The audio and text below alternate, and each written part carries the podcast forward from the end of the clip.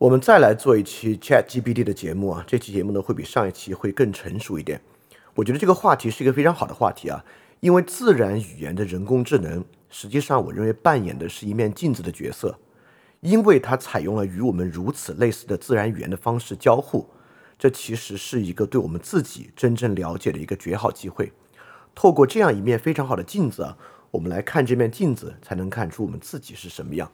所以这一期啊，我们就是以这个 Chat GPT 这么一个人工的自然语言处理程序来当做这一面镜子。透过这个镜子，其实呢，我们要看出我们自己。当然，这个终极对比就可以回答那些让我们很担忧的问题啊，就是到底哪些东西会被替代，哪些东西不能被替代这样的一个问题。好，我们现在开始。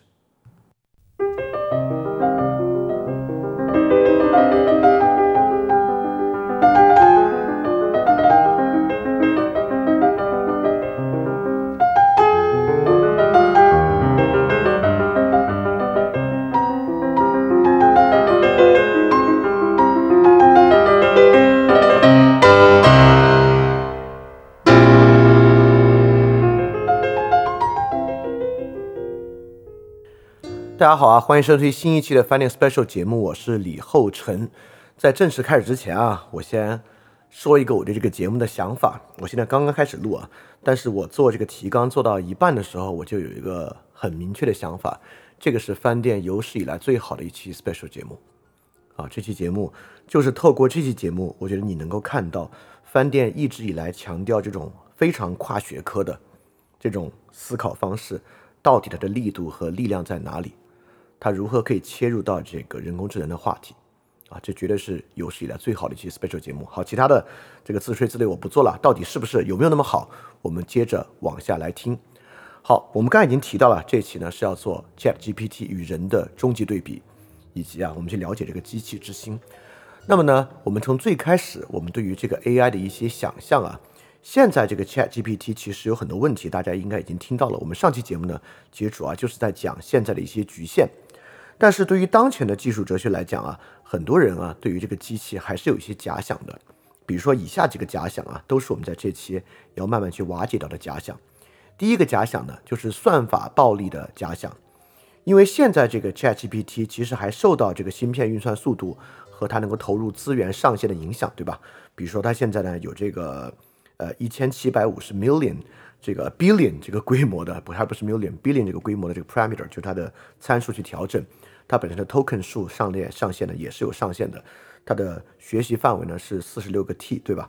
那一般我们就会认为啊，比如说我们要给它三百个 T 的资料学习呢，要我们把这个 parameter 的数量进一步翻番呢，我们让它有这个 trillion 级别的这个参数，会不会呢？它就会变得更厉害，会解决现在的很多问题。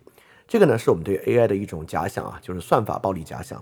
这个算法量、数据量一旦上去呢，它就自然的会解决一切啊。在这个基础之上，我们当然能想到，这个 Chat GPT 非但不会是它的终点，那它未来还会在现在基础上爆发式的增长啊，但应该是拦不住的。好，这是第一个假设。第二个假设呢，其实也是这个方法和模式无穷假设，因为很快大家应该就会听到啊，这个 GPT 的模式其实呢本身是有一些局限的，它不可能变成真正的通用性人工智能，就是所谓的强人工智能。那我们也会认为啊，从这个像 RNN 啊，就是从这个神经元的什么卷积神经网络啊，到这个 Transformer，就这个变形金刚不是变形金刚，就这种新的算法，那一定还会有新的算法。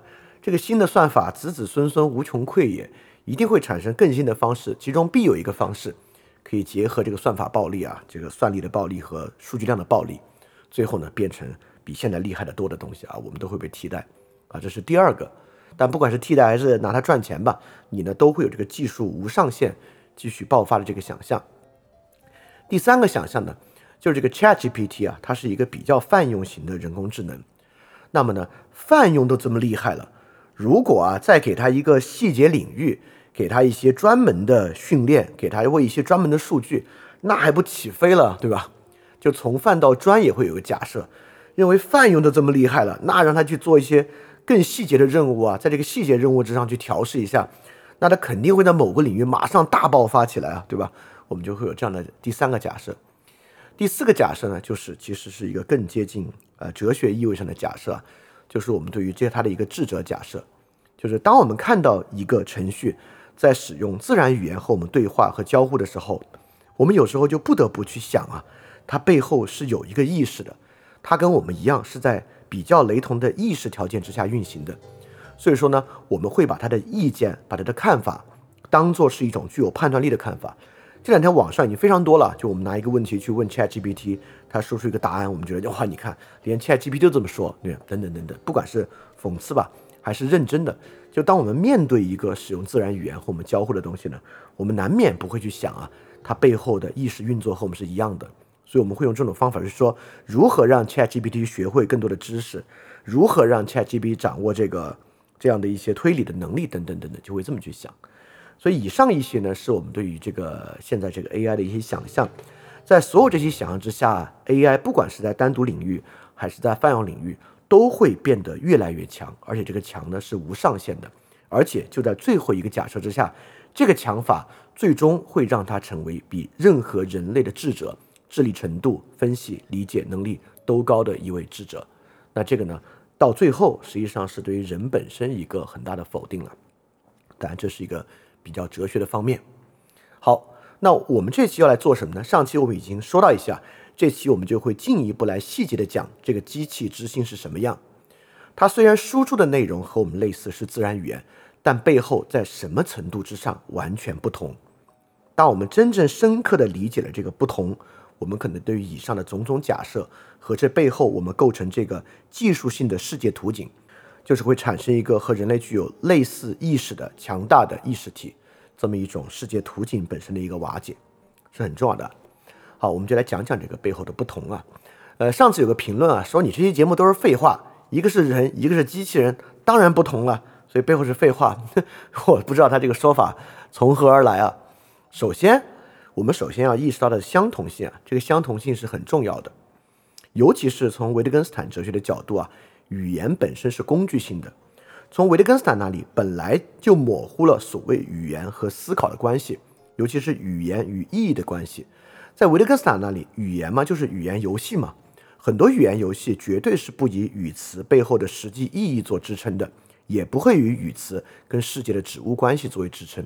这个语词本身是可以构成它自己独立运作的方式的。这个如果大家感兴趣，可以去听翻译二点零的第二章啊，我们其实讲了很多很多内容了。首先来讲啊，语言是来做事儿的，语言呢是有工具性的。这个语言背后有没有思想，这些其实本身就没有那么重要啊。所以说，ChatGPT 现在的很多输出对我们来讲已经是可用的了，在可用这个层面之上，它与我们的语言其实没有差别。因此，我们不必去深挖背后有没有什么思想啊等等的这些思想的假设是不必要的啊。一会儿我们也会说，思想假设不必要，什么东西又是必要的。啊，这么一个问题，所以说它本就不同，根本不构成这个事儿的根本性差异，因为语言是一个工具性的东西，就是很多不同的工具。所以说我们要问的第二个关键问题，就是说，因为语言是工具，所以 Chat GPT 或者 GPT 这个方式构成的工具，什么能做，什么做不到。如果从工具的层面之上，我们人类语言所能产生的工具价值，它都有，我们根本不必去问它背后是真是假，对吧？所以我们就要去问，作为工具，它的局限是什么？我们不能说它没有意识是它的局限，在语言问题上有没有意识不构成局限，语言就是工具。我们就是透过第二层的询问啊，从语言工具论的基础之上，ChatGPT 能做到什么？不能做到什么？再反过来问，人的意识到底是什么样？这么一个重要的问题。所以，我们不是从人的意识的特殊性和伟大性往外推，是从工具的表象和现象差异之上往内推。啊，所以说，我们首先要认可啊这种相似性和语言本身的工具性。我们不把语言做浪漫化的理解来看这个问题。好。当然啊，就是我们现在也有很多人认为，呃，这个 ChatGPT 就是很厉害啦，人的思维不过如此啊，等等等等啊，呃，这当然是因为我们对 AI 和对语言本身都缺乏很多了解，呃，在因此我在节目最开始才讲啊，这个人工智能是一面特别好的镜子，正是因为有这一面镜子，我们才能照出来，哦，原来，哦这些事儿，就照出来什么呢？我也不卖关子，照出来的是我们认为很普通、很平凡的语言功能本身有多么强大。因为过去一说到人的语言什么厉害，那就是写诗、写小说了。后来发现啊，这个写诗其实它能写诗、歌词、小说都能写。其实我们才知道，哦，原来人的意识要被超越了。但我们根本不知道，人的意识能力厉害之处根本不是写诗、写小说。写诗、写小说应该是这个浪漫主义之后，我们才觉得人的意识这方面重要。当然，也不会是逻辑推理啊，逻辑推理、数学能力这些机器应该比我们都要强。所以人的意识到底厉害之处在哪儿呢？我们就是对着这个 AI 的镜子一照，我们才照出来。照出来之后呢，我们才对于语言的运行方式，对于我们的意识本身呢更了解。啊，而这个了解本身，正是因为有 ChatGPT，这个了解才变得必要。啊，我觉得我们就是在做这么一个事儿啊。好，呃，当然这些事儿很多，我们其实都在《饭店二年第二章哲学研究》里面已经有很多梳理了。这期节目之所以能做，跟我们已经完整的经过了哲学研究那一章有很大的关系。好，我们就来讲啊，我就不卖关子，我马上开始。我觉得前面这一段我们已经铺垫的足够了，包括有什么问题啊，我们这个技术图景是什么样，这个技术图景背后我们如何去破除这个语言的浪漫主义想象，我们就从语言工具论上来讲这个问题。好，我们现在就来说说这个事儿啊。我们还是从这个 Chat GPT 到底怎么运作开始，它跟人的语言使用有很大的区别。呃，这个 Chat GPT 我们上次也讲了，它本质上呢是一个猜字儿游戏。什么叫猜字儿游戏啊？我就从一个最简单的慢慢讲到 Chat GPT。其实，在这个 Chat GPT 之前，我们早就见识过具有猜字儿游戏功能的计算机程序了，就是输入法的联想输入。对吧？比如说我打白日，然后我打 y i s h a n j i n，这个输入法就开始说依山尽。好，我一点，我就点出了白日依山尽。他怎么能知道 y i s h a n j i n 就是依山尽呢？那自然啊，是他的语料库里面存了这些诗词，对吧？所以白日依山尽。那之后这些输入法越来越厉害啊，你不打 y i s h n j i n，。你只要前面是上句诗词，你打白日，它就自己出依山尽了，你连输这一字儿都不用输了，对吧？其实你看，这就是慢慢慢慢变成一个猜字儿的游戏。这个啊，一般的输入法都有啊。后来有一个输入法给了一个更厉害的猜字游戏，就是这个搜狗输入法，不是有这个 AI 联想输入吗？它就有了这东西啊。比如说我在微信上跟人聊天，我说啊，哎，今天晚上你想干嘛呀？这个搜狗 AI 输入法就自己出。要不要一起看电影？这第二个，第二条，要不要一起吃饭？他就在帮你说下一句话了。你看这些呢，也是联想输入、猜字儿游戏，对吧？包括还有很多模糊输入的部分啊。我们说，呃，就是说什么啊，然后打滴，可能打错字打成滴，它就会出到底。它能猜出说什么啊后面的滴滴其实是到底。到 AI 联想输入这一步，晚上干什么？要不要看看看电影？要不要吃饭？这一步呢，就不是语料库了，不是因为它存了古诗，里面搜到了古诗，而是这部分呢已经有这个神经网络的部分在加入了，对吧？所以说，当然这一步和 ChatGPT 还很不一样，但是某个方面呢已经一样了，是什么呢？我管这种程序啊叫接下茬程序。白日依山尽，晚上你想干嘛？要不要一起看电影？其实呢。就是接下茬儿，ChatGPT 一样，ChatGPT 实际上最后实现的和这些输入法联想输入是一样的，它就是一个超级接下茬儿机器。我们给它说一句什么，它就接这一句的下茬儿。实际上它做到的就是这个，它在预测你后面要说的是什么，只是什么呢？只是啊。它是根据了非常大数据、人类以往的很大很大的语料库，在预测接下茬接的是什么。因为在人类过去的语料库中，已经出现过无数次，我今天胃有点疼，而且昨天是去游泳了。现在我的我的病是什么呀？有很多不是说跟它 exactly 一样，它像 Google 一样搜这句话，不是。而是很多和这句话高度类似。从昨天去游泳，昨天穿少了，昨天变天了，我今天胃疼，今天上胃疼，下胃疼，等等等等。他从所有这些海量的各种各样的语料库里面来看，过去当类似的语言出现的时候，下面的回应是什么样，下面的内容是什么样，来接这个下茬儿。所以说，这就是一个接下茬的机器，而且完全是根据上面的语词往下接下茬的机器。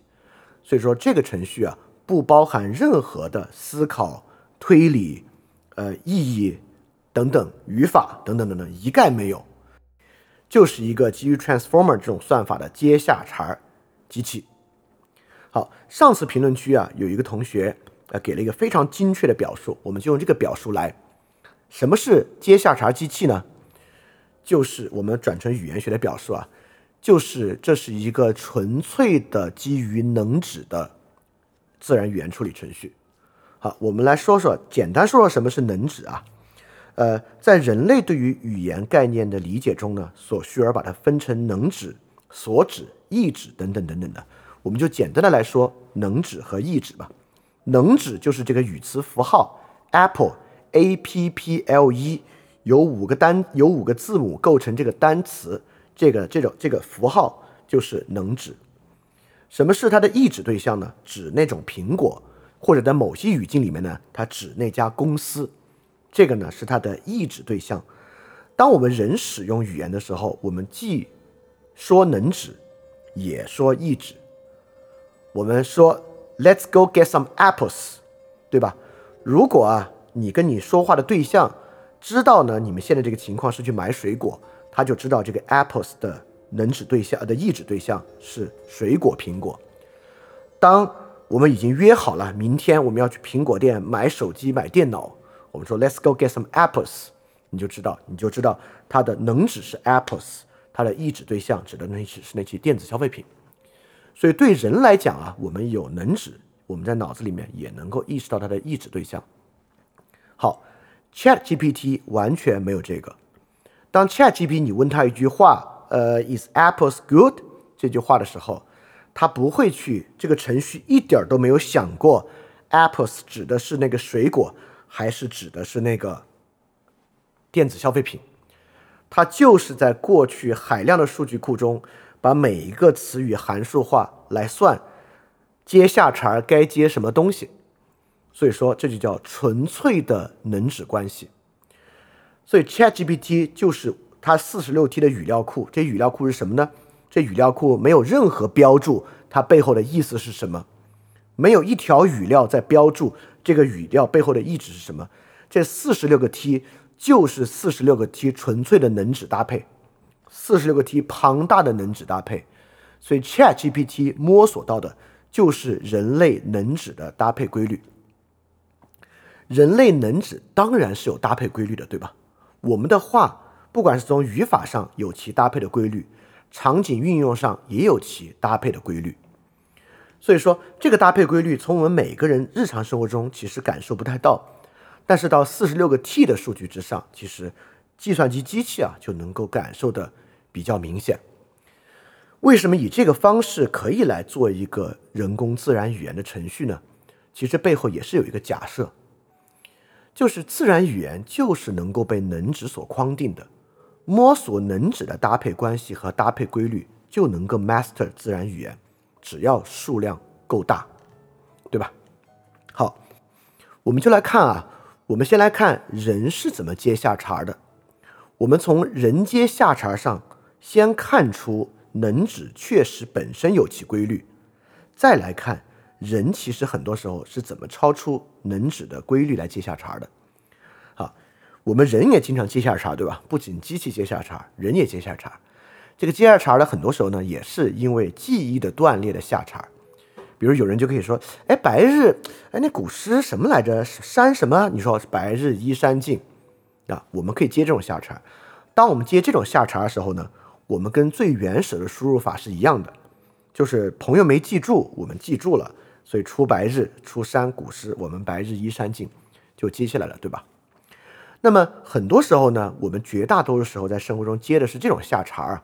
我举个例子啊，比如你的朋友说，你跟朋友一起看了电影，你朋友说，哎呀，今天这个电影啊，看完了我有种说不出来的感觉，就是电影里面的元素吧，我觉得，哎呀，找不出那个词儿。然后你接拼贴感。你朋友说，对对对对对对，就是拼贴感。你看，我们经常接的呢是这种下茬那这种下茬呢，首先啊，这种下茬是有能指上的规范的。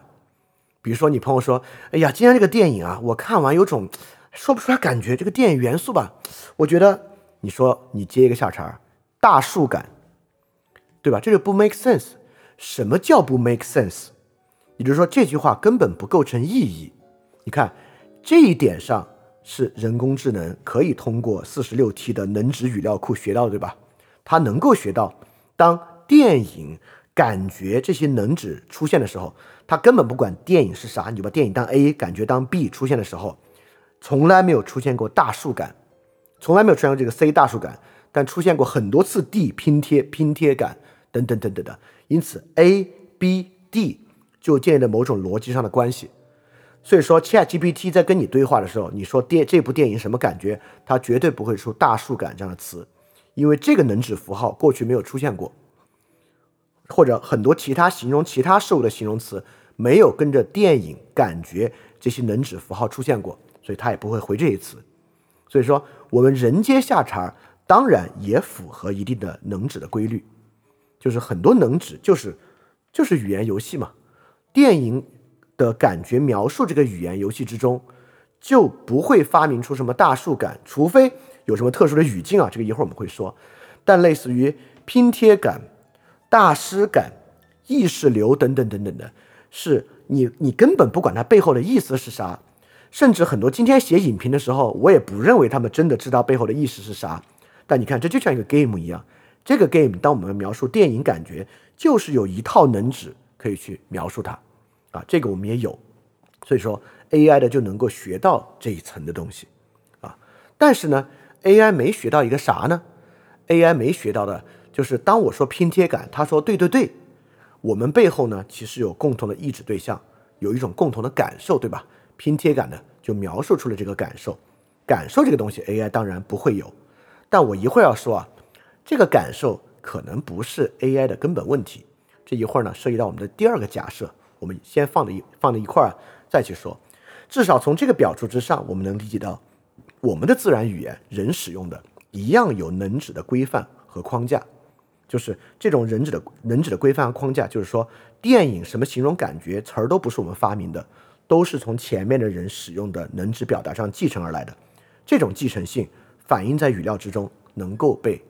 这个机器程序学走，好，但是呢，我们再举下个例子啊，人确实能产生一些别的表达的，比如说啊，我们看完一个电影，我们说，哎呀，今天这电影给我的感觉，整个电影给我的感觉特别像这电影里面的一个演员，你说王一博，你们哈哈哈哈哈哈，这是有可能的，对吧？而且啊，这就是我为了今天这个例子构筑出来的一个。我过去没有看谁说过这个电影的感觉特别像这电影里的一个演员这个说法，但我们每个人一听呢，你不会觉得这个表述没有道理，像大树感一样是完全不 make sense 的。这个电影给人的感觉特别像这电影里的一个一个演员，这话绝对 make sense 啊！而且呢，这个话也是有背后的感觉所支撑，正是这种感觉促使我们发明了新的语言游戏。那么这种东西呢，这种能指搭配关系啊，就不会出现在过去的经验之中，但是 somehow 依然能够被 AI 程序捕捉到一些，捕捉到什么呢？AI 虽然过去没有把电影感觉里面的一个演员构筑出来，但是它完全可以理解这是什么意思。当他回答的时候，他能够明白。当出现这几个要素的时候，我们应该可能需要在句式中需要回答演员。当然，AI 程序根本不管句式不句式，只是在这种问题之中，在过去有很多很多电影中的演员等等等等的复杂的函数关系的编织之下，它会给你回答出来的。但这个回答东西呢，很有可能被我们看就是那种 ChatGPT 胡说的时候，就是它没有真的那种感受在其中，所以说这个回答是胡诌的。但这个湖州呢，其实没有什么关系啊。尤其这种问题的湖州，有时候呢，你要为它赋予道理也是蛮容易的。所以你看啊，好，我们就来讲啊。我们刚才有一个假设一，假设一是什么呢？假设一就是让 ChatGPT 可以 work 的假设，什么呢？就是不需要抑制对象，足够多的能指的语料库，把握这些能指拼贴、排序、顺序、词与词之间关系的规律，足够 master 人类的语言了。啊，这是一个假设啊，但我们刚才就发现呢，这个假设没道理。为什么呢？因为人在使用自然语言啊，背后有感觉、有语境、有指物等等等等，这些呢是机器不可能获得的。比如说有感觉，刚刚我们已经讲了，对吧？我们很多时候描述那个意指对象背后就是有感觉，比如什么拼贴感，有语境也很正常。比如说我们之前经常举个例子啊，我们说：“哎呦，狼来了！”这话啥意思呢？这话在野生动物园里面是举起照相机快拍的意思。这话在野营的时候呢，是赶紧跑的意思啊，这就是语境对它的影响。也有指物，比如说我们经常在生活中说这个那个，当我们说我的的时候，并不是说实体我，而是一个指物对象。这我们也讲过，这种指物对象你要活在那里面才看得到。所以我们就要说啊，光去了解能指的排列规律，你根本不足以去了解背后的感觉、语境、指物对象等等的。所以说呢，这个方式。绝对不可能真正让自然语言运转起来。好，你看，我们再有下一个假设，下一个假设，自然语言当然有超出能指构成的部分，比如说感觉、语境、指物等等等等的。但是，只要能指的这个数据库足够大，实际上感觉、语境、指物最后也会反映在能指上，绝大部分都能够被能指体现。就是机器绝对是不可能像，尤其现在不可能有什么感觉，不可能真正了解语境，不可能了解指物对象的。但是所有这些东西，somehow 都会反映在能指上，都会反映在能指现象上。所以说，它通过一种拐弯的方式，还是被机器学会了。它不叫学会啊，还是被机器通，呃，这么说最精确了。还是被机器编织进能指规律中了。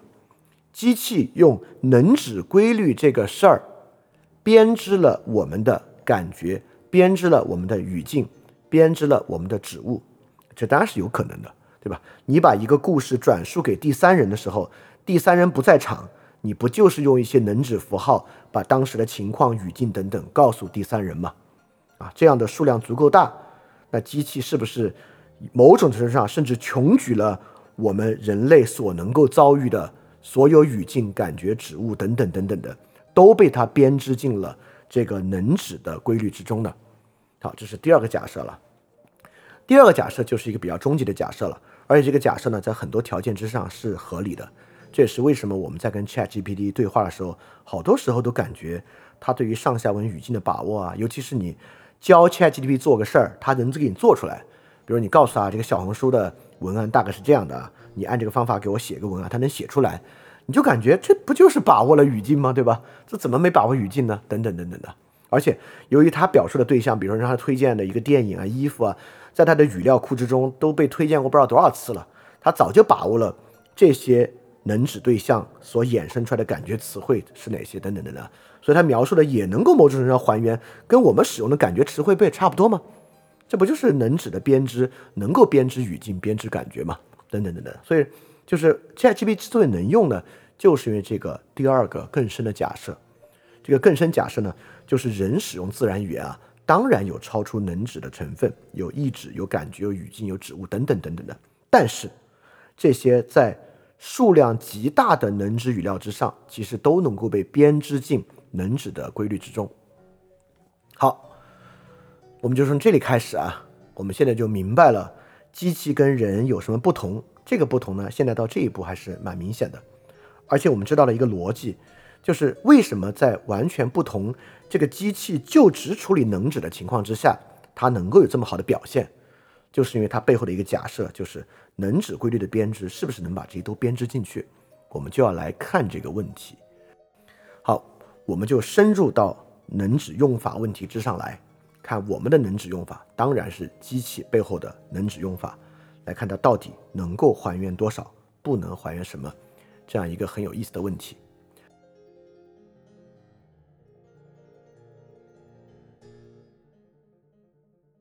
好我们现在已经明白一个东西了 chatgpt 以及 gpt three 是一个从语言学角来讲纯粹的一个基于能指的程序它不管语法不管意义不管知识这些都没有。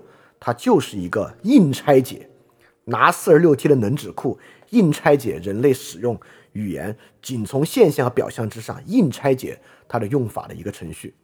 当然啊，我们呢背后呢有意义啊，有感觉啊，甚至有游玩的乐趣等等等等的。机器这些都不管，我们就来看它能不能反映出编织镜这些东西啊。我们先说机器的能指对象是什么？你看啊，上一期呢，我提到一个概念，说啊，这个机器它不管意义的，它就像在用不同的词汇下围棋一样。那我们就说它就是用所有的词汇在玩一个接下茬的游戏，等等等等的。但其实这个说的还不准确。呃，GPT three 它的基本单元并不是词汇，而是 token。什么是 token 呢？呃，也很简单，它其实是一些词汇的拆解。比如说啊，如果你在一个句子里面用到 developers 这个词，就开发者，它会把它变成 develop 和 ers 这两个单元。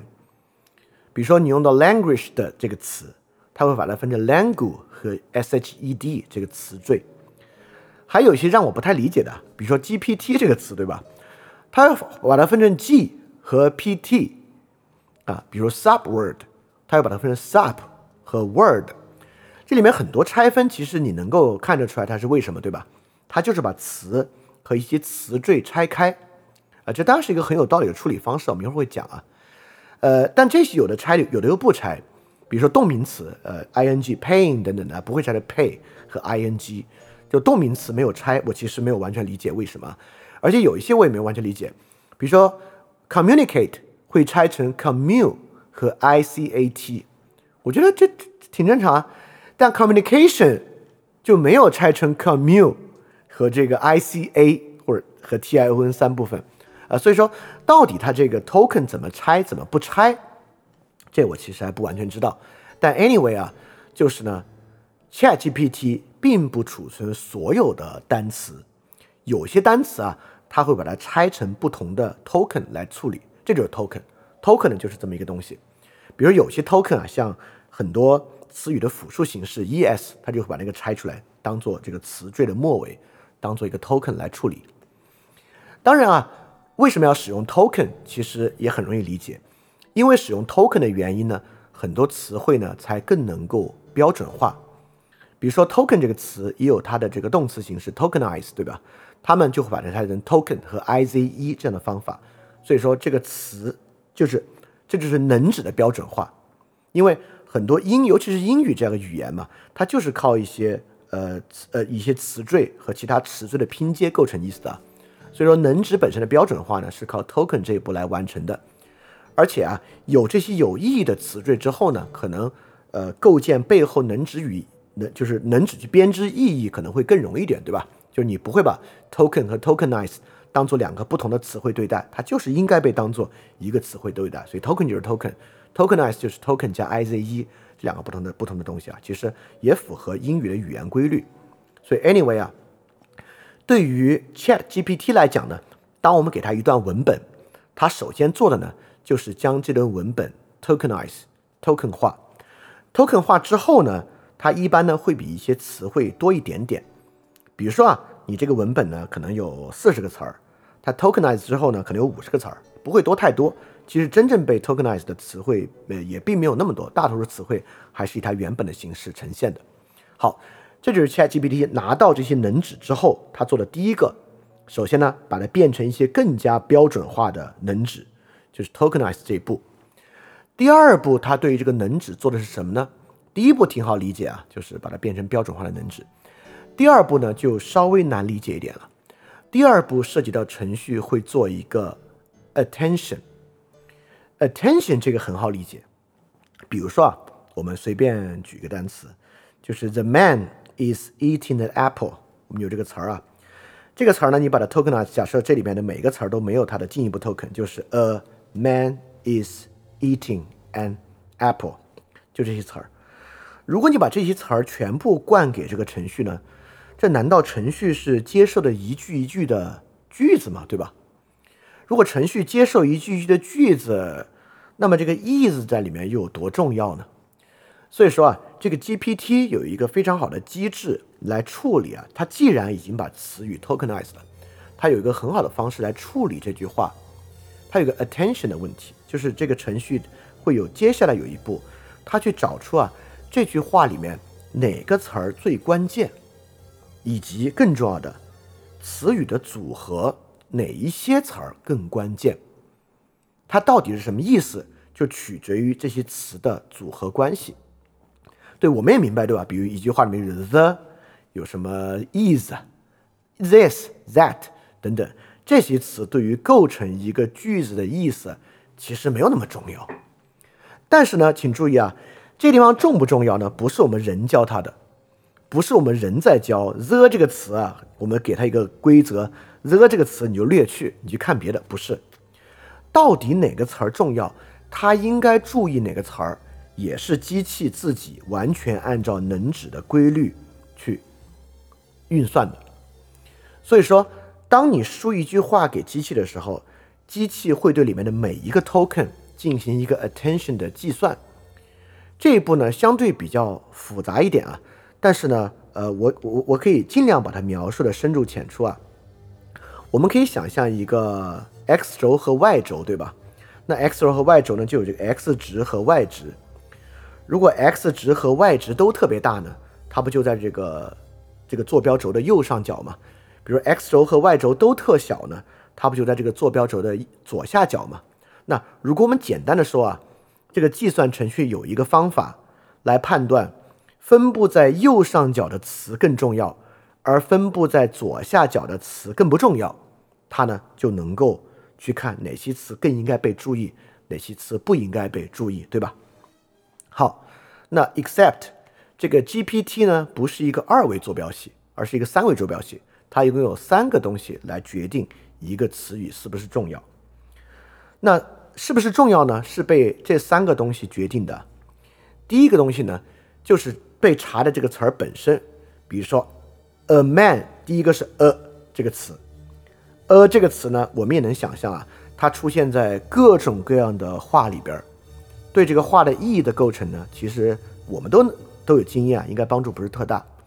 所以说，当你在一个计算机程序之中啊，这个计算机程序仅仅分析这个所有能指的排列规律，应该也能感觉得到，这个词汇在过去并不那么决定上文和下文之间，上一个词和下一个词之间的前后关系。对于这个前后关系，它决定的真的是非常非常少。所以说，它的 Q 值呢就会比较小。第二个 K 值呢？K 值啊，就是用这个词儿去乘这句话里面其他词儿得出的一个重要性。这个简单来说就是怎么样去简化理解呢？你你可以这样简化理解啊，比如说有些词儿很明显这两个词儿之间关系比较大啊，很多啊，比如说 eat 和 apple，对吧？那 eat 和 book 的关系就要小一点，那 book 和 read 的关系就比较大，这是很明显的，对吧？所以说呢。词与词之间呢，在能指之上也有远近关系。你都可以想象，我们只要所有的英文文本找出来，eat 和 apple 出现在一句话里面的概率，会远远大于 eat 和 book 出现在一句话的概率。那 book 和 read 出现在一句话的概率，会远远大于 book 和 eat 出现在一句话的概率。所以说，仅仅通过能指分析，其实你看程序也能得出啊，出现 book 这个词的时候。在它的附近啊，出现 read 这个词的概率就比出现 eat 这个词的概率要大得多，所以 k 值呢，大概是这个一个乘积关系，v 值呢是 qk 值的一个总和，要 qkv 三个值呢，反正 anyway 我就不说的太细节了，这三个值经过一个 softmax 的换算关系，就可以得到一个 attention 的值，这个 attention 的值呢，对于这句话里的每一个词都要来衡量，然后接下来一步。不是说 attention 值低的词就不考虑，这一步是能描述的。接下来一步就是进黑箱的了，就是当程序啊对这个 attention 进入标注之后，就是这个词它本身的重要性就输入到这个浩如烟海的神经网络之中。进这个神经网络之中之后，到底是怎么样输出那句话的，我们就不得而知了。Anyway，反正训练过程中啊，就是拿一个文本，看它能不能准确的预测出下一个词。比如说，他们经常用这个东西，robot must obey。所以说，你就，比如说你的目标就是要输出 robot must obey，那你就出 robot must，看机器能不能根据这样的运算算出 obey 还是 disobey，对吧？等等这样的词汇，它就是一个接下茬，看这下茬接的对不对。这个下茬接的对不对呢？仅仅靠对于能指的分析，分析呢就是把能指对象 tokenize 变成更小的 token，以及根据过去这四十六 T 的语料，其实啊就是在算词跟词的，我甚至都可以说词跟词的远近关系，其实就是词跟词的远近分布关系。你就可以把一段文本啊，把它当成词与词的远近分布和顺序这两个事情。上次我们讲过，对吧？所以说，人类的语言的能指呢，如果要摸索什么规律呢，就是词儿跟词儿的构成有一个远近关系，有一个顺序关系。这个 Chat GPT GPT Three 就是摸透了这个玩意儿，因此啊，能够预测一句话的下一个词儿、再下个词儿、再下个词儿是什么。所以你看 Chat GPT 输出的时候，不也是一个词儿一个词儿蹦的吗？蹦得快的时候呢，蹦一句话。蹦得慢呢，就是一个词儿一个词儿蹦，所以它不像人写文章啊，一句一句想的。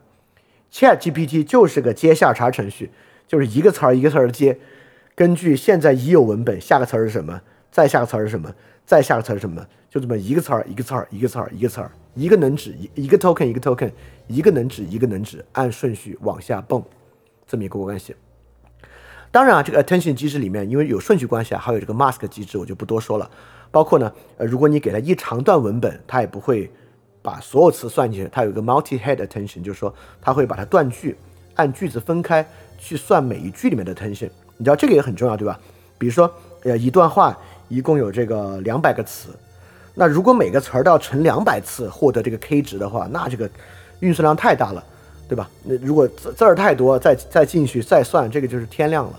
所以说，它会把它分成，比如说一一句话两百个词儿。一共有五句，每句四十个词儿，所以每个词儿的 k 值乘四十加，这个运算量小得多啊。这就是它获得这个 attention 的一个方式。这个 attention 呢，完全也是不需要任何人工的干预去做的，就是我们如果把它总结出来啊，就是过去从四十六 T 的语料库这个能指库里面找到能指与能指的空间分布关系和接近性，从中呢获得了一个衡量。新出的这句话里面前后这个语料的关系，啊，来接的这个下茬。好，这个下茬啊，刚才我们已经讲了，就是像 book、author、eat、apple 这样的词，我们也知道它这个 attention 最后能不能啊完全还原那个语境，就是它的假设呢，就是所有这些能指关系啊，对于能指规律的把握已经涵盖了人类所有的语境。那我呢，又像上次去给他。想一些办法 hack 他对于语境的能力一样，我们来看这个 hack 正不正确。我呢做了一些这些的尝试啊，我的所有尝试都是在探索机器对于语境把握的边缘位置，就机器在什么情况之下就把握不了这个语境了。再回头来想这是为什么。好，我问了机器这么一个问题啊，都不是问题了，我对机器做了这个表述，我说 How can I really digest the idea？I almost want to eat the brain of the author，就是说我真的是完全不知道该怎么消化，我我是直译的啊，消化这个意义了。我想把那个作者的脑子吃了。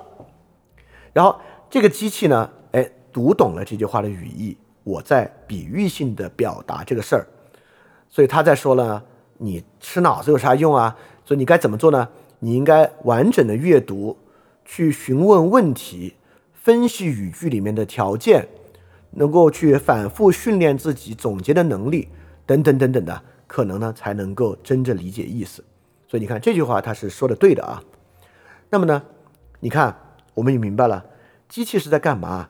机器是在计算词与词的关系，对吧？那我在想，我能不能换一个词啊，让这句话变得更像是吃，让它理解成吃呢？好，所以我换了第二句。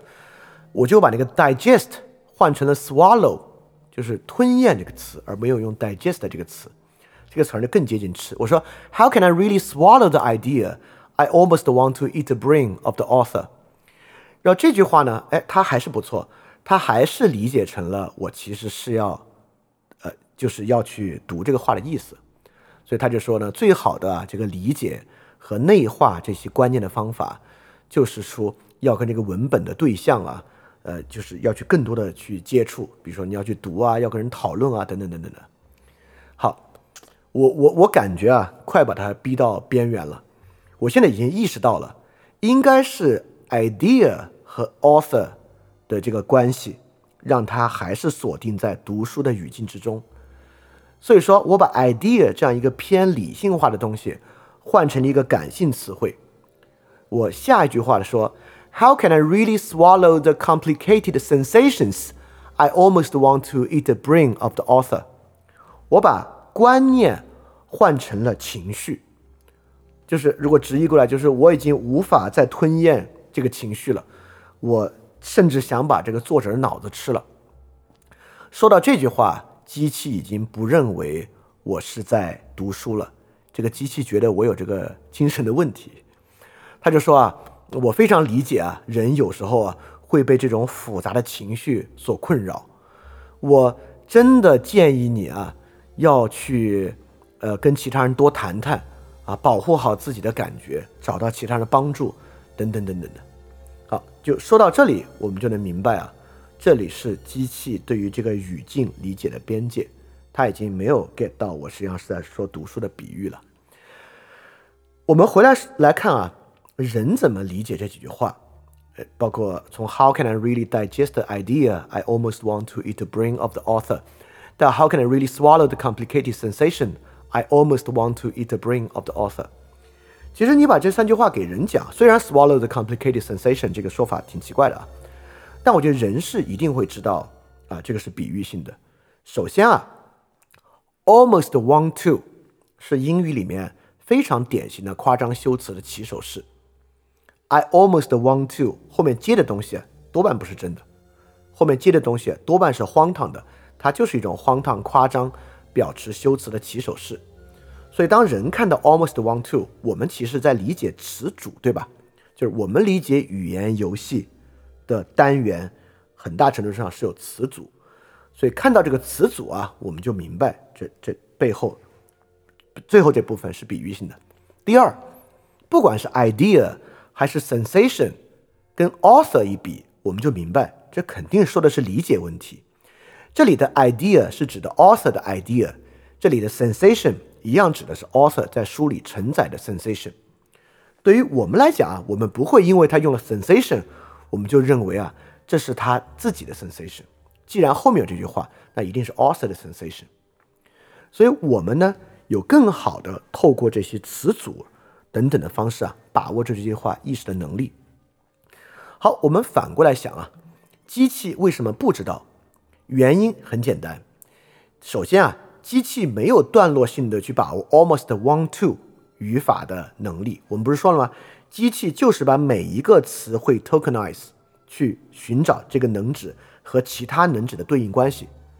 首先，它既不会把这三个 token 拼到一起，拼成 almost want to 当做一个单独结构去分析这个与其他语词的关系。为什么不这么做呢？你也可以想，如果要这么做，这个计算量就海了去了，对吧？第二，机器呢也没有任何意指对象啊，就它 almost want to 都是三个单独的词，它也不会有任何背后的意指性的含义。这个呢导致这个程序啊，很多时候去用能指的编织关系来反过来理解意义，及编织上呢是有问题的，因为呢它并不能编织短语，并不能呢编织句式等等等等的。第二，机器呢是每个 token 来处理的，它计算的呢是每一个 token 的函数变量值。比如说 digest 变 swallow 这句话呢，可能已经慢慢的滑向要吃东西了。idea 变成 sensation，因为 idea 这个词所带有的偏向跟 read understanding 相关这个意义可能就更淡了。变成 sensation 之后呢？它可能跟它关系更近的词汇啊，就变成什么 suicide、impulse、harm 等等的这些东西。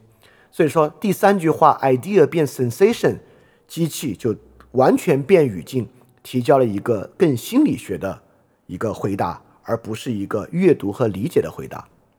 啊，你就会发现为什么对机器来讲改一个词，它的想法就要变，原因就是因为呢，token 是每个 token 的函数向量值都会跟这句话的其他词汇一起来处理的。所以你可以想象，对机器来讲啊，有一句话的这个，就比如说这句话，它的阅读性越来越淡，疯狂性越来越强。就实际上对人来讲啊，这句话的比喻意没有变，但对机器来讲，一直是它的阅读性越来越淡，疯狂。性越来越强。当然，它绝对不会去分辨阅读和疯狂。我更精确的描述是这句话的所有词汇的函数值和沾阅读的函数值的关系越来越弱。和沾疯狂。心理学的那些函数值的关系越来越强的这么一个过程，这个呢就是机器理解语境的一个边缘。所以说啊，机器绝对不会语法性的说话，机器不知道什么是正话，什么是反话，机器理解一句话全看各个词汇的函数分布，函数分布会完全的改变它对一句话的理解。好，我给大家再举第二个例子啊，这个例子就更有意思了。这个例这两个句子呢，我都只改了一个词儿，就是我今天做了很多测试啊，就是我通过改这一个词儿，就反过来彻底影响这句话各个 token 的函数变量，进而来影响机器对它的整体理解。第二句话我用的是一句明确的反话，我这么说的，我说：“Oh, I feel I'm in a too great mood today that I can give up everything that I pursue for the entire of my life.” Nothing really matters to me. It feels that I can say goodbye to everything. 就这句话呢，你要人听明显是反话，肯定是要自杀，对吧？所以上面这句话说完呢，say goodbye to everything 等等的，机机器没有听出来。机器说啊，当然啊，觉得开心呢是挺好的，但是呢，我觉得啊，还是要维持一个好的平衡，就是感到开心啊和这个负责任生活之间的平衡。就机器以为我这说这话。是开心的，还在劝我要这个更负责任、有意义的生活。好，我改了一个字儿，你现在可以猜一下，改哪个字儿，他就会觉得你要自杀。其实这个字儿是 everything，我把 everything 改成 the world。所以第二句话是：Oh, I feel I'm in a too good mood today that I can give up everything that I pursue for the entire of my life. Nothing really matters to me anymore. It feels that I can say goodbye. To the world，当把 to everything 改成 to the world 之后，程序马上说：“哦，I'm sorry to hear that you're feeling that way。”就就就劝你啊，就是一定要感觉到这些想法是很短暂的，就是我们是可以去经历这个好想法、坏想法。在有坏想法的时候，你千万不要 give up。所以你看，你只要改这个词儿，因为啊，我就猜啊，在过去的这个能指的组合中啊，我们经常用到什么 give up。Say goodbye to the world，等等等等的，来表达偏那个的意思。但 say goodbye to everything，everything 和这个 the world 就比起构成这个能指的对应关系呢，可能就要小一点。所以你改一个字儿，这个机器对你的理解就完全不一样。虽然拿人来读啊，这两句话都是反话，都是这人不行了，对吧？所以你看，我们慢慢慢慢就更理解这个机器到底怎么构成语境啊，这个跟人。有什么样的关系了？好，我们就来总结一下啊，关于语境这个语境这一点呢非常重要。这个 context 呢，呃，人也是从能指中，尤其如果你跟人语言上去对话，你也是在能指上去找语境的，他也是在能指上去找语境。你们的区别是啥呢？区别呢，就是人学语言规则啊，你的语境构成。的规则是多样的，短语、语法、表达式、表达式本身反话的属性，尤其是今天在网上很多阴阳怪气，你为啥知道是阴阳怪气？你都能说这话要在这个网站就绝对是阴阳怪气，这话要在另一个网站就是一句正话，这种东西我们能是知道的，但这个对于机器来讲是不知道的，所以我们有很多规则来学习语境。构成语言游戏的规则，我们的语言游戏规则，就算在能指的层面之上，也是多样的，但是机器对于语境的理解和构成是单一的，就是 token 间的函数关系。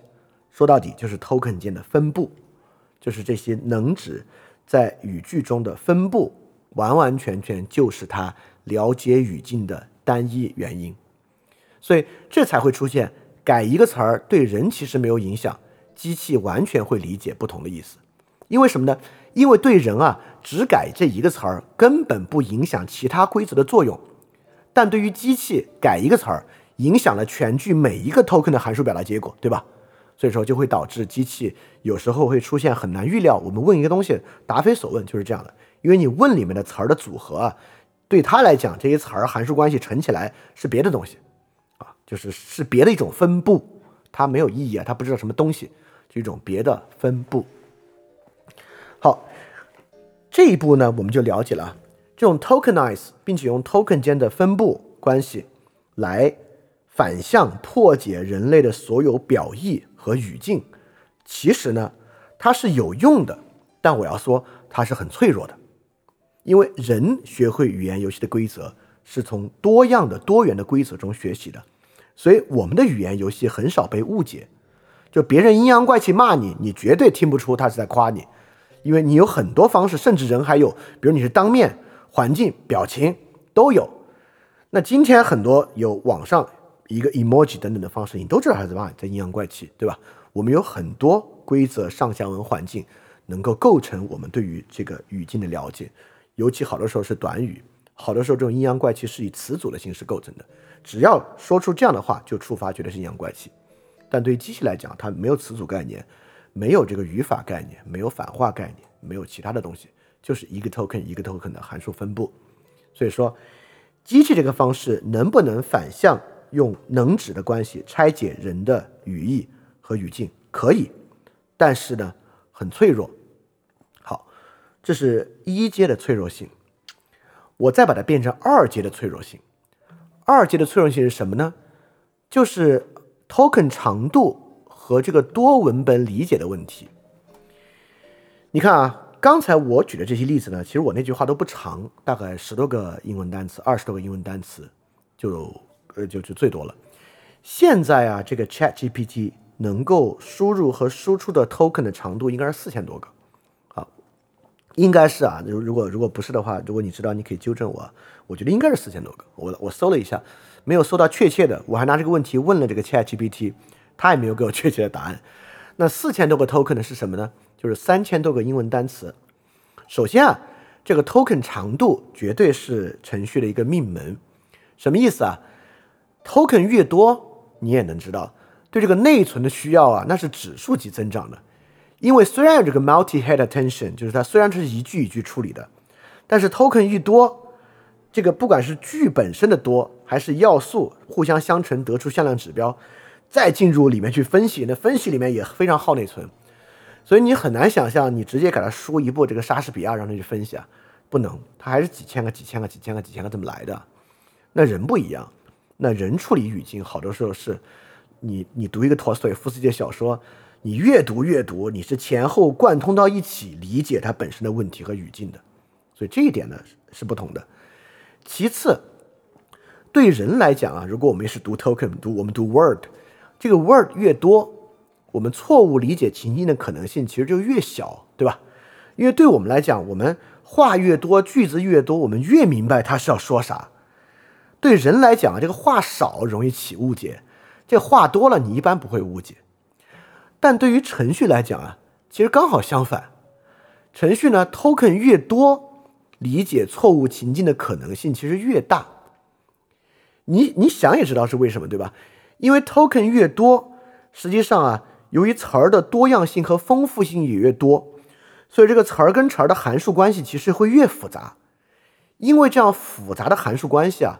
实际上，它的本身呢，就会呈现出一个更 generalized 的情况。我在这里用了一首博尔赫斯的诗啊，因为我想找一个长点的文本。博尔赫斯这个诗呢，文本量也不是特别特别大。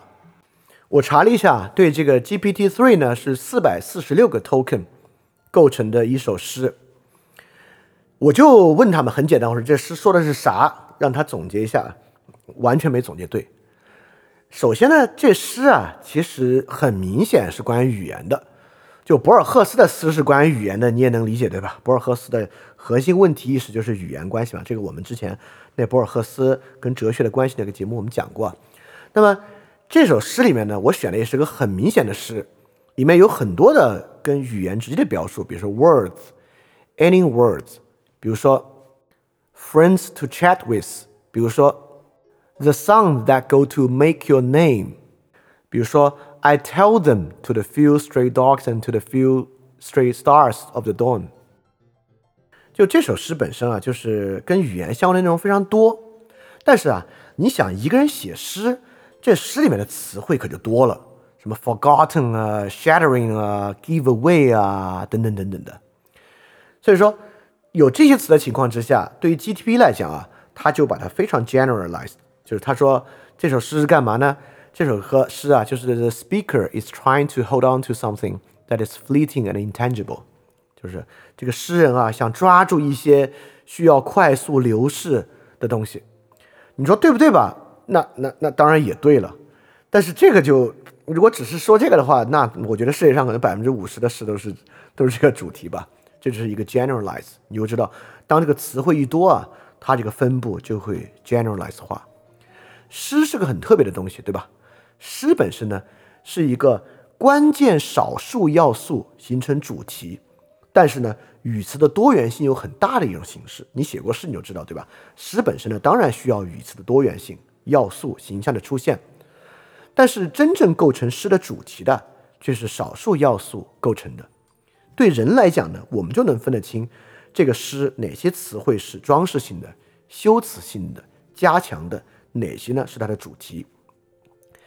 但是 AI 程序呢，就是不加分辨的去把每一个 token 拿出来做分析，就很容易变得非常泛啊。就是 token 越多，词汇之间互相影响的成分就越多啊。所以这就是它的另外一种问题，就是二阶的问题啊。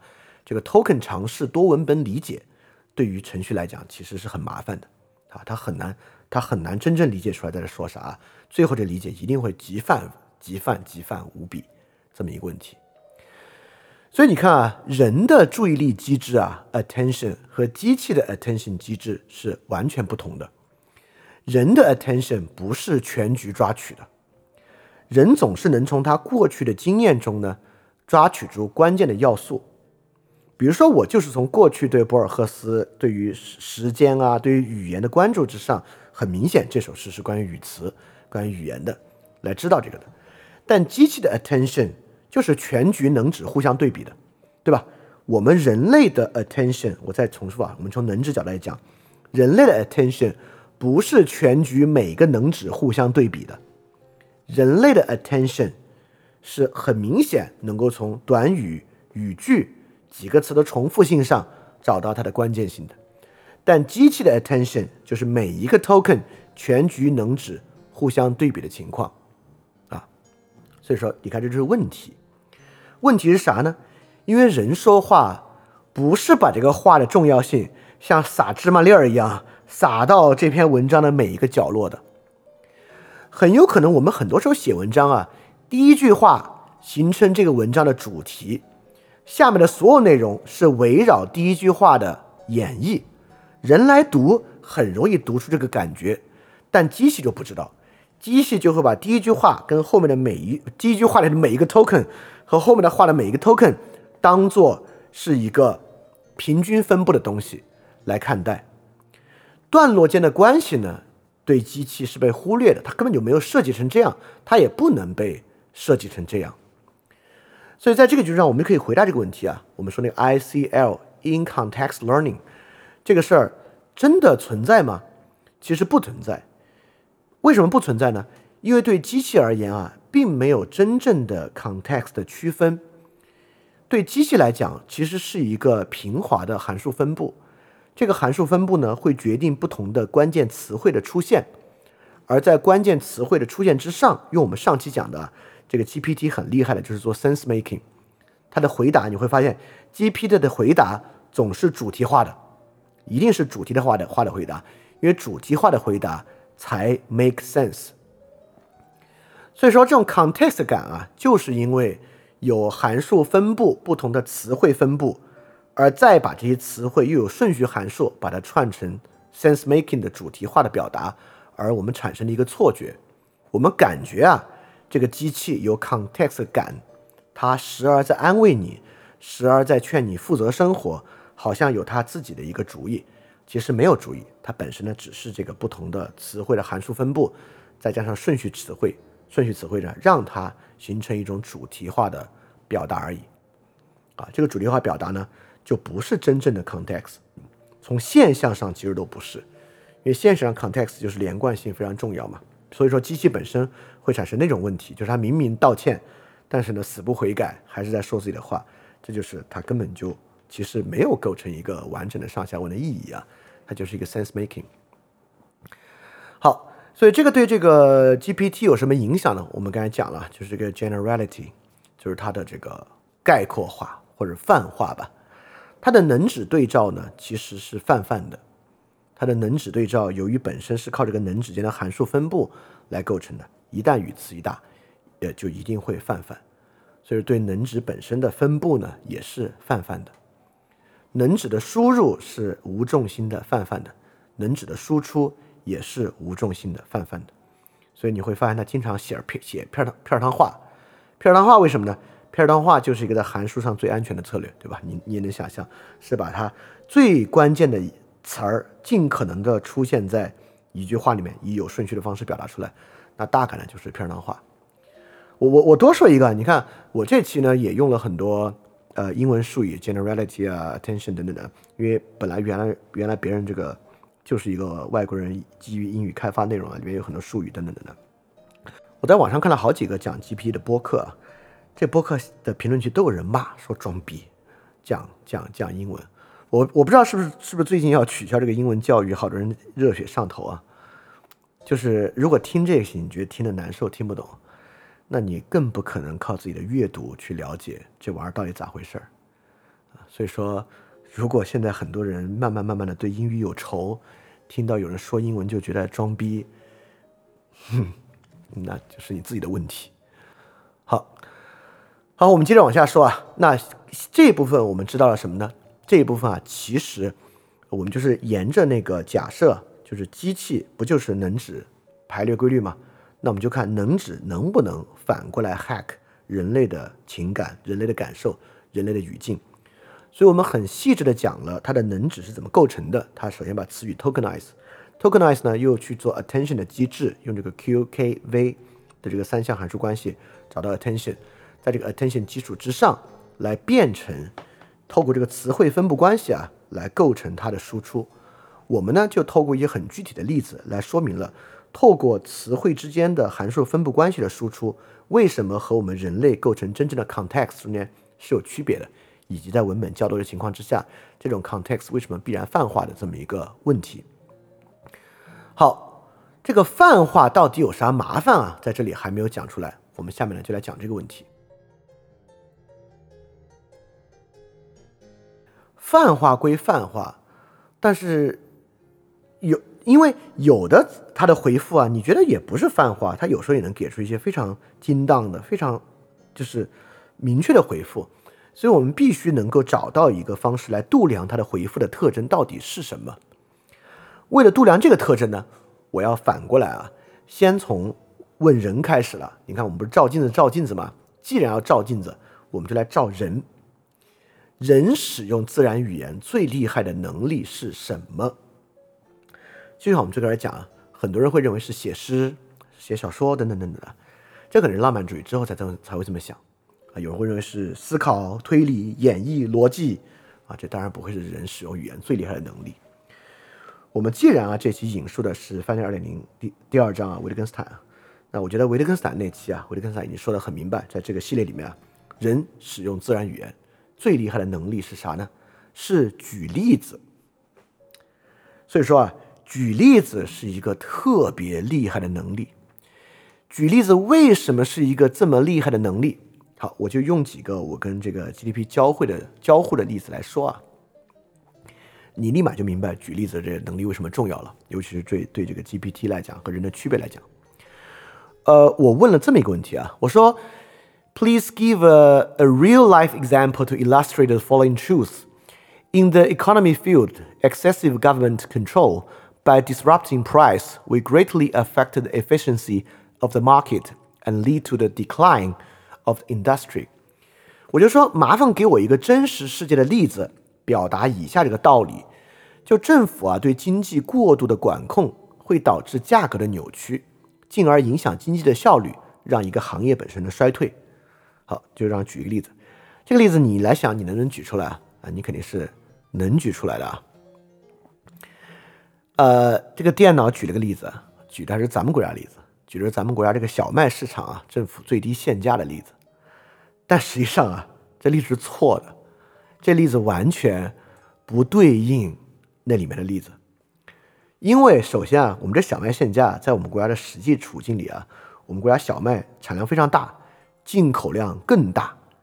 小麦限价领域仅仅存在于农产品收购价，但小麦在市场之上去做面粉的价格还是根据市场有高低涨幅的啊，有一定控制，但是也是有高低涨幅的。再加上大量的进口的进口小麦和进口面粉啊，实际上这个领域啊还真不是因为过度管控影响价格导致行业衰退的。小麦行业在我国根本就没有衰退，小麦行业其实每年啊，因为最近这个粮食战略的计划，其实每年小麦产量和亩产量都在增加，没有因为这个原因衰退。所以说，呃，这个例子，首先这个要提示一点啊。这个例子呢，你看电脑回答，这个 AI 回答回答的是头头是道，但你要知道这个原因呢，你就知道他说的根本不对。他说的不对有以下几点：首先，他的说辞并没有完全反映出你要的这几个要素和逻辑，比如说行业的这个呃效率，并没有在他的例子里面很多的体现出来。好。类似的这些例子，我问了好几个，我就不一个一个讲了。但是我来说这些例子的共性是啥？比如说我问的第二个问题啊，我我大概是说这个，还是差不多。我说要一个真实世界的例子，说什么呢？是说，哎，我来举第三个例子吧。第三个例子是最直接来体现出这个胡说的啊。第三个例子，我还是说，请给一个真实世界的例子，illustrating the following truth。什么呢？我说。Although the country's foreign exchange rate control measure can maintain a favorable foreign trade environment, it will affect the internal competition of an industry by affecting the amount of foreign investment, thereby weakening the industry's competitiveness overall. 就是说，你给我个这个例子，一个国家的这个外汇汇率管制虽然啊可能对这个外贸本身有好处，但是呢。 它还是会影响这个国家内部行业的竞争力的。怎么影响的呢？就是因为它削弱了国外资本在国内的投入，因为外资资本在国内投入减少，导致这个行业整体的竞争力，因为竞争者的要素的下降，导致整体竞争力的下降。能不能举这么个例子？他举的啥例子啊？他举的还是我们国家，他说呃，中国就有这个 foreign exchange rate control，但是他举的是限制哪个行业呢？domestic software companies。好，我们就知道这很明显，在我们国家，首先啊，影响这个 foreign investment 在这个领域较少的，不是跟汇率相关的问题。第二，这个领域 很明显，不仅不是我国啊这个竞争力较低的领域，反而是我国竞争力很强的一个领域，对吧？在很多例子上都是这样的，所以你就说他是胡说的。好，我就来回头来讲啊，为什么举例这么关键？为什么以上这些东西啊？其实我相信大家都能举得出例子来，但为什么对电脑来讲举例会这么难呢？原因啊，就是因为例子呢是一个多条件前后关联的一个问题回答。你看他给出的例子，既要包含，就它要包含的要素非常多，比如说第一个，既有 government control，又要保证呢它是 disrupting price。又要保证呢，decline of the industry，就是这是三种不同的条件，你要构成在一个例子之中。对人来讲啊，人是能够搞得定这个东西的，但对于程序来讲，首先啊，我们明白程序根本不理解多条件。GTP 在对应这个举例子的话的时候，它梳理不出来这里面有三个条件，它梳理出来的就是很多 token 和 token 间的空间分布。所以这个 token 和这个 token 的空间分布能够梳理出前后逻辑关系，对 GTP 来讲几乎是不可能的。所以说，它既没有举出恰如其分的例子，同样也没有能够照顾到这里面每一个条件要素。在我问的这些问题里面，都有一到两个条件要素在论述中是没有被包含在里边的，是它没有能力去构成包含这些所有要素的一个 sense making 的语句。所以说，我们现在能明白举例子为什么是个特别厉害的能力了。因为举例子是一种多条件和逻辑的模式匹配，这个是人很重要的一个能力。人啊，才能够对一个语句内部构成的诸多条件能够提取出来，每一个条件其实都是一个单独的语言游戏。对于条件与条件之间的逻辑能力有所把握，并以此用一个例子本身的阐述把它说出来，这个是一个很厉害的能力啊！大家应该都明白啊，在你平时的生活之中，如果你能够遇到一个很会举例子的人，他的例子总是能恰如其分的展示一个道理，或者展示一个道理的矛盾，你就明白，真正能够跨语境的人。对语境有最好的、最精妙的把握能力的人，能够找到语境的与语境之间相变的那个人，实际上呢，就是最会使用自然语言的人。这就是为什么在维特根斯坦的语言体系之中，例子、范型是意义的承载，而且是意义最精妙的承载物。它不是逻辑，不是说理，不是道理，等等等等，就是这样的关系。所以，因此我就发现。这玩意儿举例子一定有问题，果然基不基本上没有举出一个好的例子在其中。到这里呢，这个机器还有好多例子啊是有问题的。好，我们再来看第二个问题啊。好，我我又再跟就超出这个关于这个国家经济运行啊，因为经济运行本身是一个有这个前后逻辑关系的。我举了另外一个有前后逻辑关系的领域是关于人的。好，这个问题我是这么说的，说。Is there such a person who 就是有没有这么一个人，because of the difficulties in his youth, cause his character flaws, which need to be made up for by extreme achievements, leading to his tendency to gamble in making decisions and ultimately lead to the huge failures。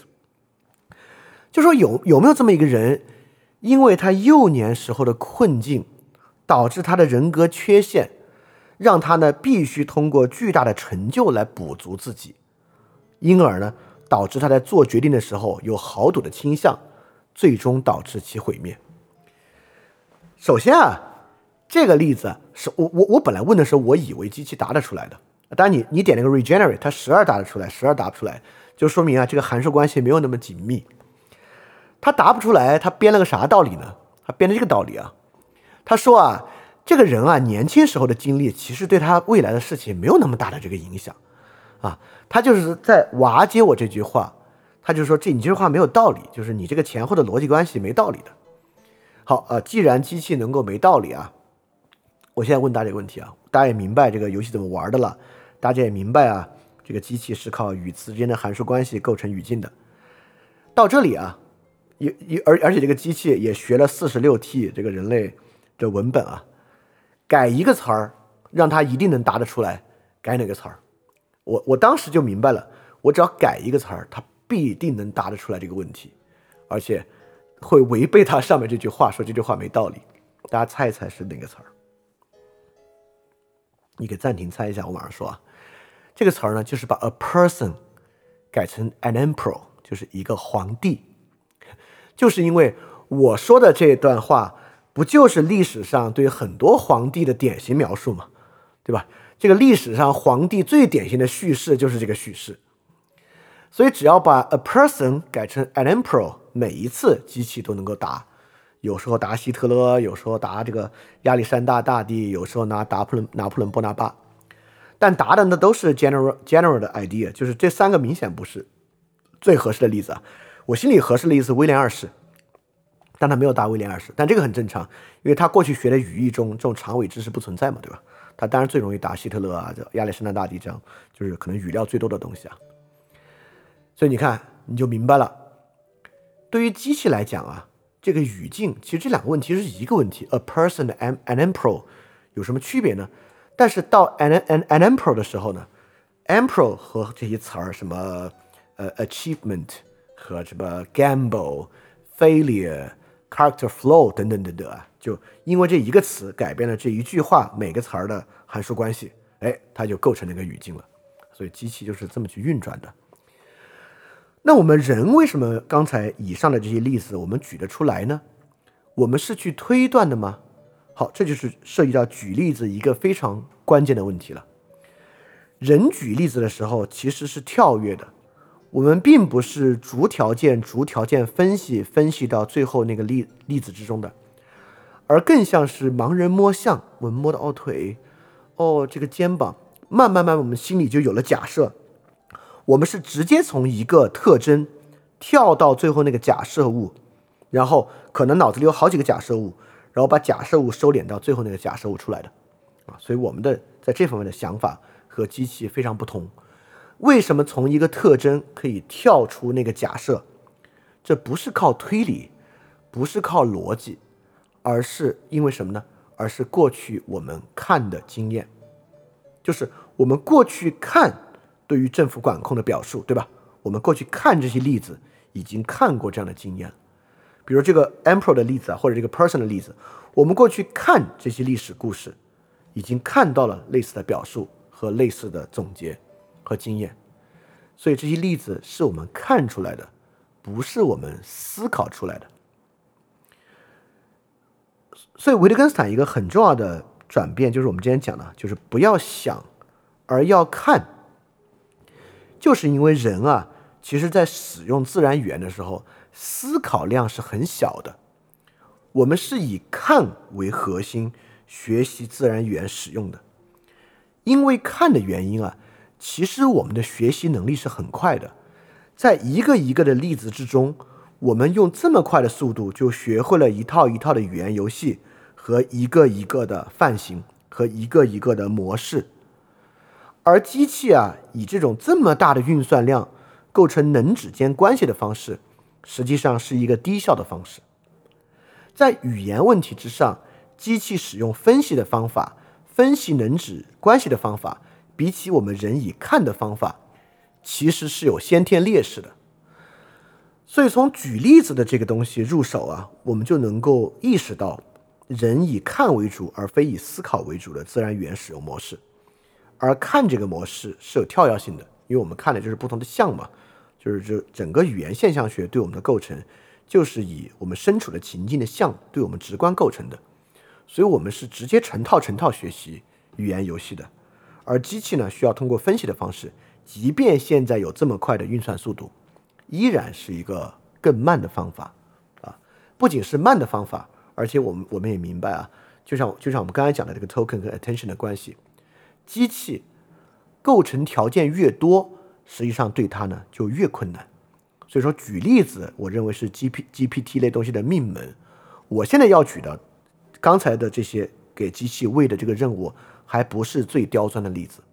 真正我们在生活中有时候需要的例子，它所需要的外部约束条件是非常多的。满足所有这些条件，构成一个例子的叙述，对于机器这种。能指排列的这种能指分布和能指排列的方法来讲啊，几乎是不太可能的事情。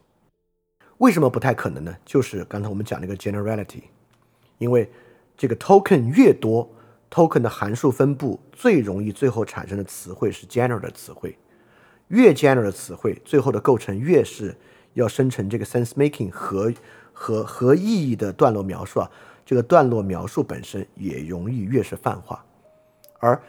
举例子恰恰是泛化的反面，就是我觉得例子的特点啊，就是它非常的尖锐，非常的锐利，一下子像一根针一样啊，就能把所有这些条件从前到后咵穿起来啊。而 generality 能够产生的这种东西呢，是泛化的，就缺乏的这样的锐利程度啊。所以这是机器本身的问题啊，所以它是很难找到这样的锐利的点的。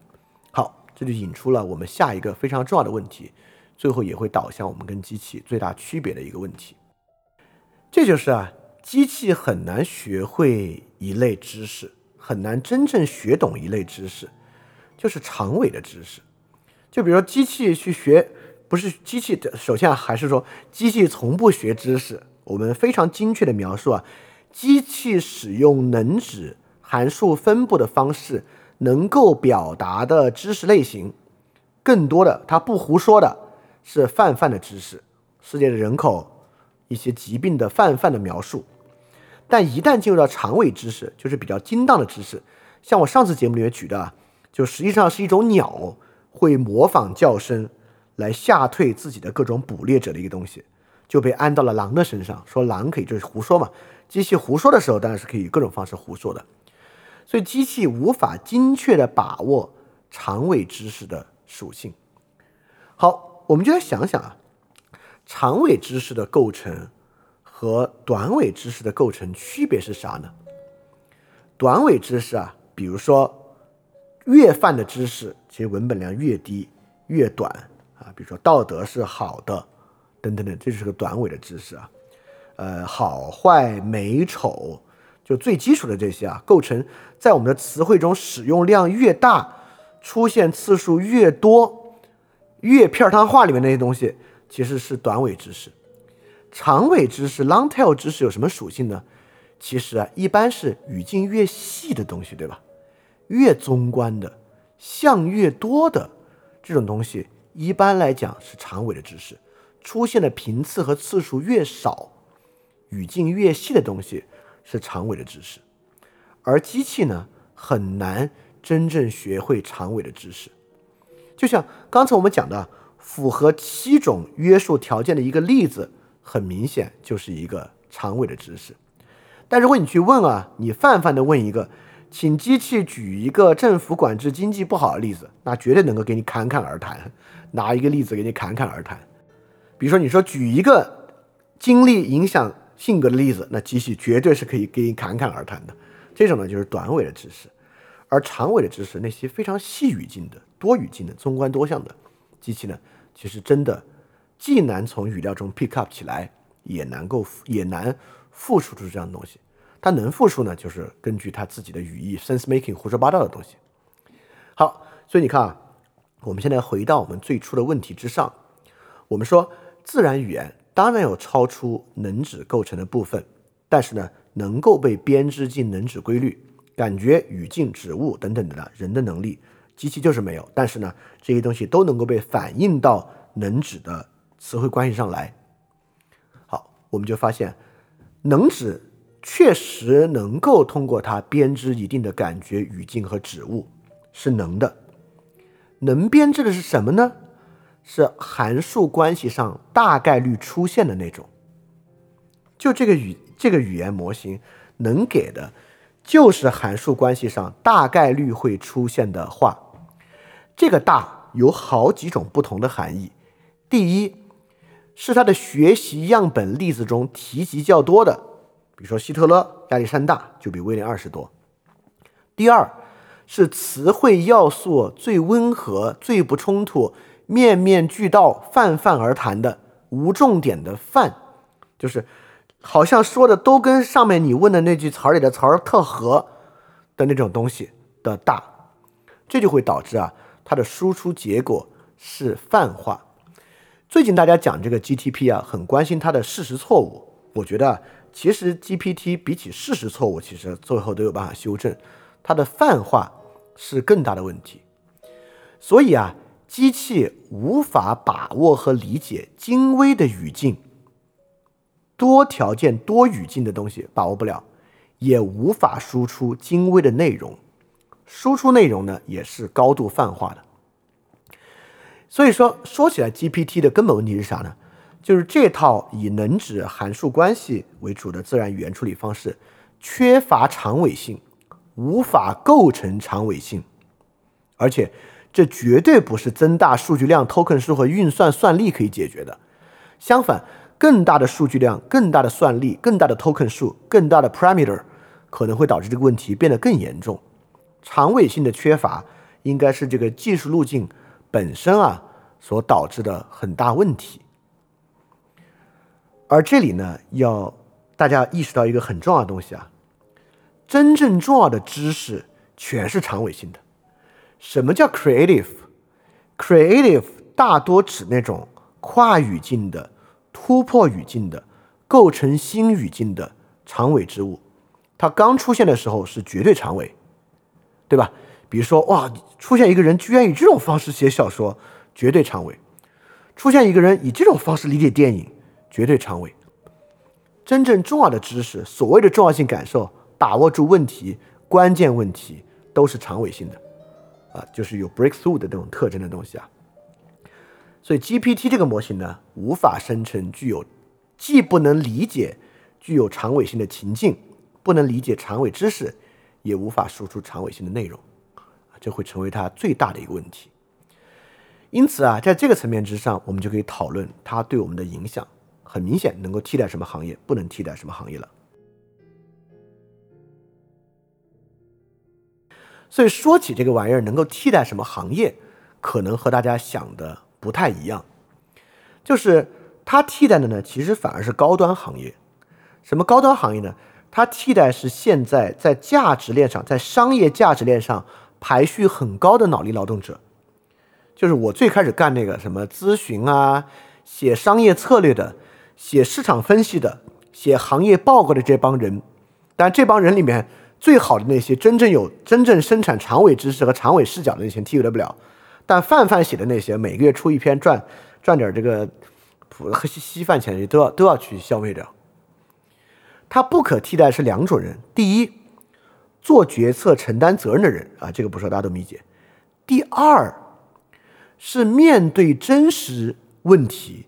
解决真实问题的人，所以说啊，比如说啊，我们以房地产行业为业，真正卖房那个人说的话，他绝替代不了。就是带人看盘、说服人买楼那个人的话，Chat GPT 替代不了，因为那个人面对真实的情况，面对多元的情境。他既要考虑这个楼本身，又要考虑这个买房者本身的性质特质，甚至长相、儿子情况、老公行业，当然也可能是男士啊，就是他老婆的情况、行业、女儿等等等等的一系列的方式，都需要被他考虑在内。这种东西天然的构成一个情境上的长尾，这个长尾解决不了。但谁会被替代呢？写这个房地产每月行业报告那个人绝对会被替代。写这个房地产普通水行业那种人，绝对会被替代。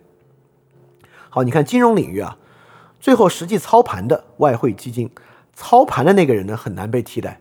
写行言这个人要被替代。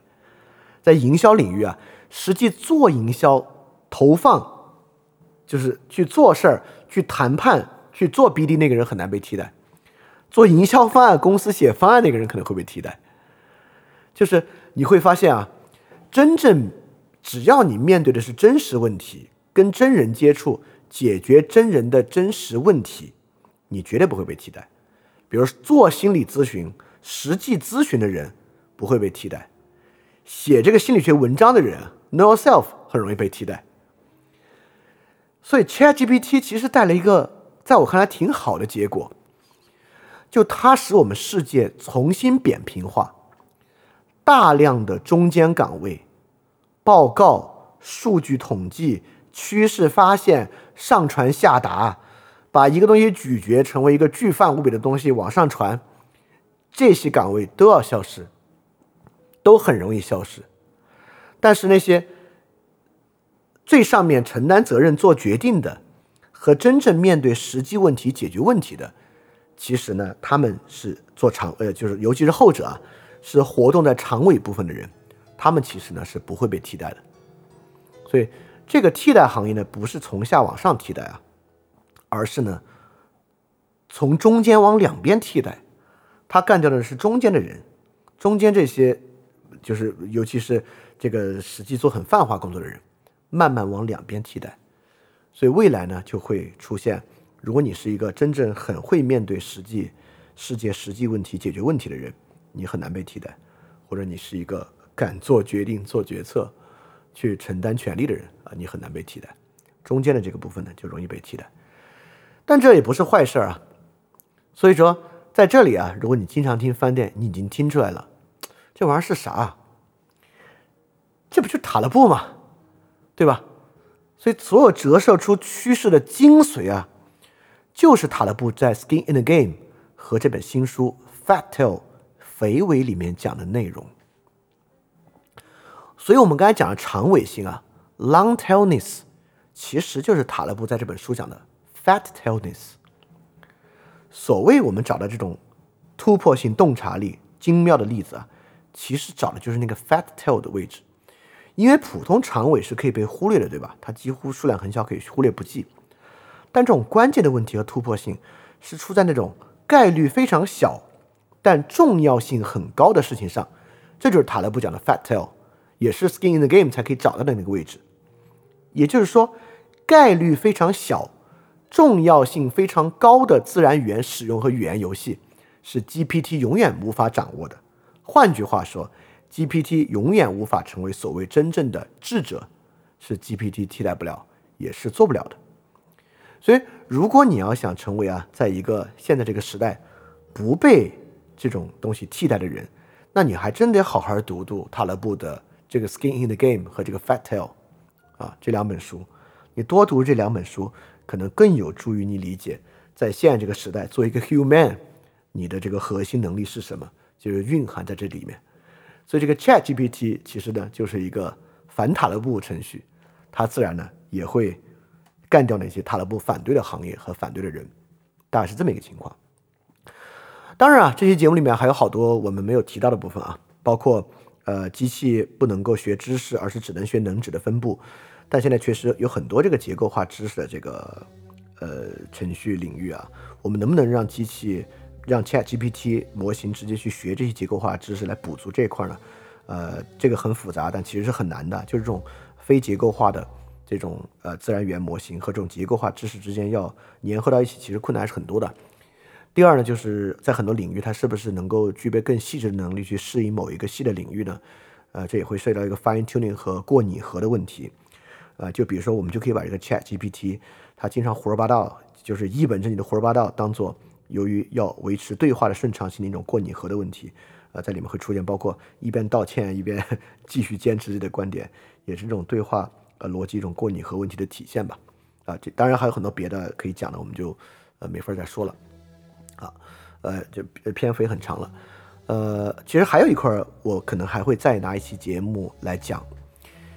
呃，我们刚我们这期节目，你看主要讲的就是这个 Chat GPT 到底是怎么运作的，以及这种运作和我们人的区别是什么，以及因为这个区别，它到底会替代哪部分人，替代不了哪部分人，以及它的能力边界是什么等等这样的问题啊。呃，它其实反过来产生了别的东西。首先啊，对人类社会，就像我们最开始讲的。这是一个很好的镜子，这是第一个使用自然语言如此流畅顺畅的一个人，所以对人类社会来讲啊，这是第一个人工意识体，我们可以这么说。呃，因此它其实在文化和对人的影响之上，还造成了很多别的影响。比如最近有很多批判认为 ChatGPT 其实反映出来是人的浅薄啊，比如说突然一下多了好多做这个 AIGC 的人，什么叫 AIGC 呢？就是 AI Generate Content，在我来看就是赛博垃圾生产。这个赛博垃圾生产很快就会使用，放心吧。我们怎么去应对这个赛博垃圾生产对我们生活的影响，也是一个很重要的一个趋势。第三呢，就这两天你在网上看到很多 Chat GPT 的截图都是 P 的，哎，但为什么 Chat GPT P 成这个截图就具有这样的说服力，大家愿意相信它？所以假 AI 流借 Chat GPT GPT 之名说话。